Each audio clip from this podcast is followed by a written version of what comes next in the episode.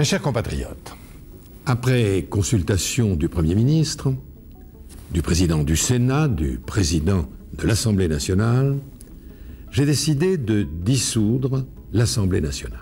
On est en 1997, Jacques Chirac dissout l'Assemblée nationale. C'est possible grâce à l'article 12 de la Constitution et c'est l'un de ses pouvoirs propres. En fait, le président n'a pas besoin de l'accord des ministres ou des présidents des assemblées pour dissoudre l'Assemblée nationale, il doit seulement les consulter mais libre à lui de suivre leur avis. Dissoudre l'Assemblée nationale, ça reste peu fréquent depuis 1958 et c'est arrivé 5 fois. La dernière fois, c'était en 1997 avec Jacques Chirac. Dissoudre l'Assemblée nationale peut permettre au président en place d'obtenir la majorité ou de l'accroître, mais ce n'est pas toujours une réussite. Charles de Gaulle et François Mitterrand l'ont utilisé deux fois durant leur mandat. Cela leur a permis de recueillir la majorité au Palais Bourbon, mais pour Jacques Chirac, ça a été plus compliqué. Par crainte de perdre les élections législatives de 1998, Jacques Chirac choisit de dissoudre l'Assemblée nationale afin qu'il y ait plus tôt les élections législatives. Sauf que Jacques Chirac n'obtient pas de la majorité à l'Assemblée et c'est la gauche qui sort vainqueur de ces élections législatives anticipées. Lionel Jospin est nommé Premier ministre, on assiste donc à une situation de cohabitation pour la troisième fois depuis le début de la Ve République. En janvier dernier, Europe 1 a révélé que le président Emmanuel Macron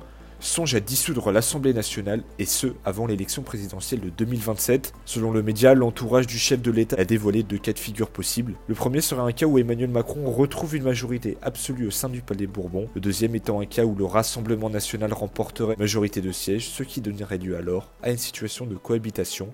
Réponse donc avant l'élection présidentielle de 2027.